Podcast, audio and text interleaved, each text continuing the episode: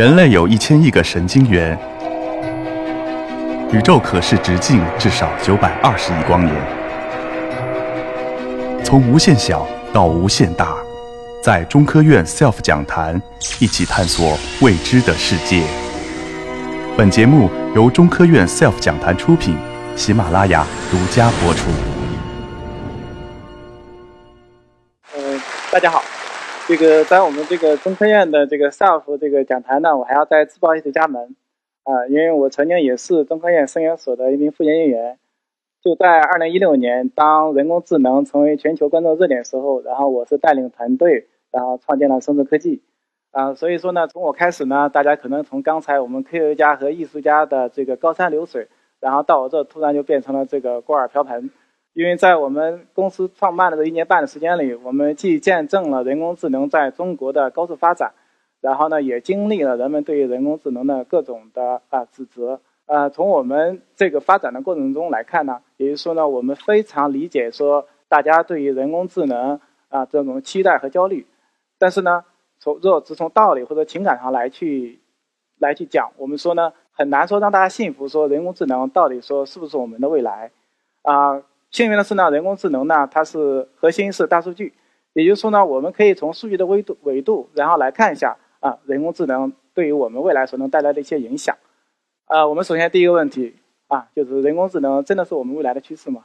我相信很多人还会去质疑这个问题啊，因为这也是很正常的。人工智能呢，确实给我们带来很多伤心的地方。我们可以看下面这一张啊趋势表，这是最近十五年，然后呢，我们全球啊关注人工智能和互联网的一个对比啊。上面张图呢是有关这个人工智能的关注曲线，大家可以看到啊，确实人工智能曾经有一个低谷。只是在二零一六年开始，也就是说从 AlphaGo 的出现，然后才带到了我们全球新的一轮的关注热点。而我们下一张图呢是啊，我们全球最近十五年，然后对于互联网的关注，我们可以看到这个是很有意思的一个曲线。因为除了在二零一零年左右，也就是说啊，移动互联网兴起的阶段啊，这个趋势呢有点像要挑头的啊这个倾向，但大部分时间它实际上是一直在下行的。也就是说呢。我们事实上已经习惯了互联网做我们身边的一个基础设施，啊，就像我们的石油和大米一样，它非常重要，但是呢，它不会成为我们每天谈论的热点。当然了，这也是说很多人质疑人工智能的很重要的一个出发点。也就是说呢，在经过这个起起伏伏以后，当现在的人工智能处于全球关注的热点的时候，啊，未来是不是人工智能还会再一步跌下来？所以说呢，我们还要关注一下，那到底全球都是谁在关注人工智能？这是。从谷歌统计的，然后全球关注人工智能的啊一个分布图，这是比较有意思的。里头大家看到，实力最强的美国并没有排在前五，而排在前面的是我们的中日韩。当然了，这还和我们的中日韩的这个人口密度也比较有关系。另外一张图呢，大家可以看一下，也是蛮有意思的。也就是说呢，我们谈到人工智能，真的和我们身边所密切关注的落地的话题，居在第一位的，竟然是音箱。就在第二位呢，我相信大家可能也会都听到这个概念了，就是区块链。那第三位呢是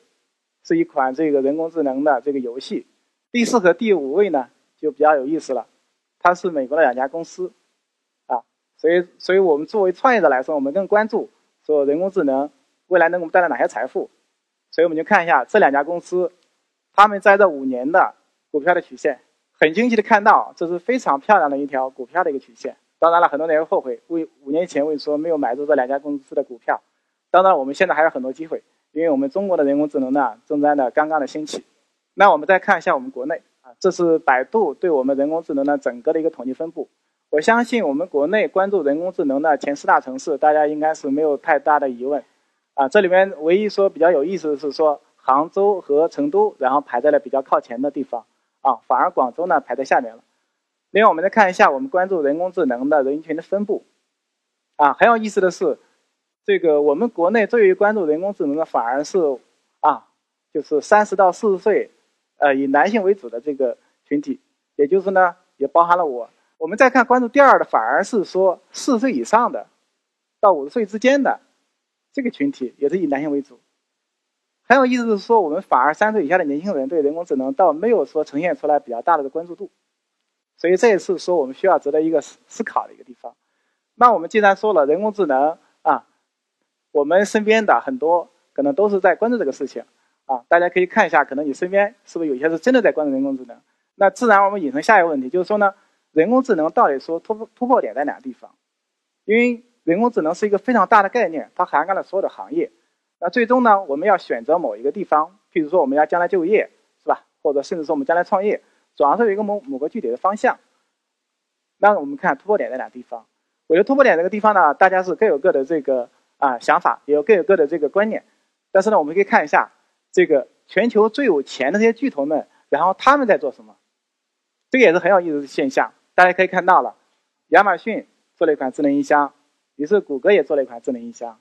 在今年二月份，然后苹果也要发布一款智能音箱，后面微软也做了一款智能音箱。在我们看国内，小米做了一款智能音箱，阿里做了一款智能音箱，是吧？然后呢，我们看百度也做了一款智能音箱，还有科大讯飞，还有联想，当然还包括以后的这个待会儿给我们讲的腾讯，当然还有包括我们韩国三星。所以，当全世界最有钱的巨头。他们基本上排在了我们全球市值的前十的时候，他们都在做同一件事情。智能音箱和我们刚开始看到的全球的关注度实际上是非常一致的，哎，这是非常值得我们去思考的一件事情。也就是说，我们在看人工智能的时候，反而人工智能最关联的反而是一款小小的智能音箱。那我们再看一下，在一八年，我们全球的智能音箱的这个出货量统计大概是啊五千六百万台，这是什么概念呢？也就是相当于我们全球除了两个大的人口，非洲和印度以外，基本上我们大概是八个人之中要有一个人拥有智能音箱。这个数据可能大家有些不相信啊，所以我们就看下一个问题：说人工智能有没有泡沫？在回答这个问题的时候，我们顺便就把我们刚才上个问题给回答了。那么我们看我们的就是中国和美国最大的这个竞争的地方，就是在这个智能音箱这个品类的时候，美国事实上已经领先我们三年。然后呢，它现在的智能音箱的普及率已经达到了六分之一，也就是说，基本上在美国来说，有六分之一家庭已已经拥有了智能音箱，这还不够，因为大概有百分之六十五以上的人群，当用过智能音箱以后，他已经无法再适应不用智能音箱的这个时代了。这个可以举个浅显的例子，就是大家在智能手机刚刚兴起的时候，实际上当你习惯智能手机以后，你已经无法再回到功能机的时代了。这个是现实的，正在发生的。也就是说，在我们的这个下面的美国啊，已经经历这些事情，只是我们中国刚刚开始。但即便这样，在我们去年从智能音箱开始的时候，我们的销量大概是两个月达到两百万台，这是对我们来说是一个非常可怕的一个数字，是一个成长性。当然了，我们说它到底有没有泡沫，我相信大家都会知道，这是沙特啊授予的我们全球第一个公民的索菲亚这个这台机器人。刚才我们提了很多，说人工智能啊，大概念很火，但是呢，就是没有关联机器人，哎，所以这个是很有意思的，是吧？所以说，当这款机器人出来以后，它引起了全球的争议，因为大家都被都认为它是一个骗局啊，或者是一个泡沫。但事实上呢，人工智能呢还远远达不到我们人类所期望的的程度。当然了，我们作为创业者，更关心说啊，人工智能兴起的时候，然后到底是哪些公司啊，然后再收割。我们的这个人工智能，任何一个新兴企业起来的时候，总会带来很多相关产业的这个发展。我们先看人工智能第一个关键的啊，要落地点就是器件，不管是麦克风啊，还是说摄像头，我们要让机器去适应我们人类，必定要有一定的感知手段。那感知手段最基本的就是器件。那我们看一下，很很可悲的是说，在我们全球的这个人工智能的供应链里面，前十里边没有我们中国的公司。当然。还有最重要芯片，在全球排名前十的公司里边，依然没有中国。大家知道，在一七年啊，三星已经超过英特尔，成为全球第一的这个芯片巨头。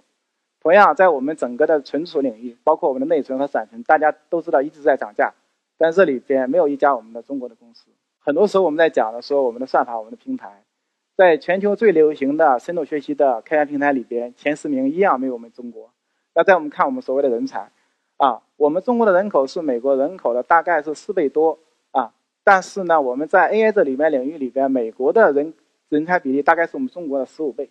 这就是我们现在的一个非常可怕的一个现状。也是呢，我也是说，希望说大家能够在这种啊我们研究的问题中，然后能够思考，人工智能距离我们还遥远吗？很多时候，我相信这个大家都会质疑我们中国的 AI 发展。但是呢，有一个好的地方就是说呢，我们虽然说我们缺乏很多啊，但是呢，中国的企业在全球 AI 领域的融资是处在全球的第二位的。也就是说呢，在这个程度上，我们的 AI 的发展的理念是不出于国外。那我们所拥有的这个资本的推动，包括我们所拥有的更换支持啊，相对美国来说是一点不差的。所以很多时候，当我们有梦想的时候，我们很多时候要有信仰，然后我们要坚定认为我们所走的方向，我们所做的才能会更有力量。好，非常谢谢大家。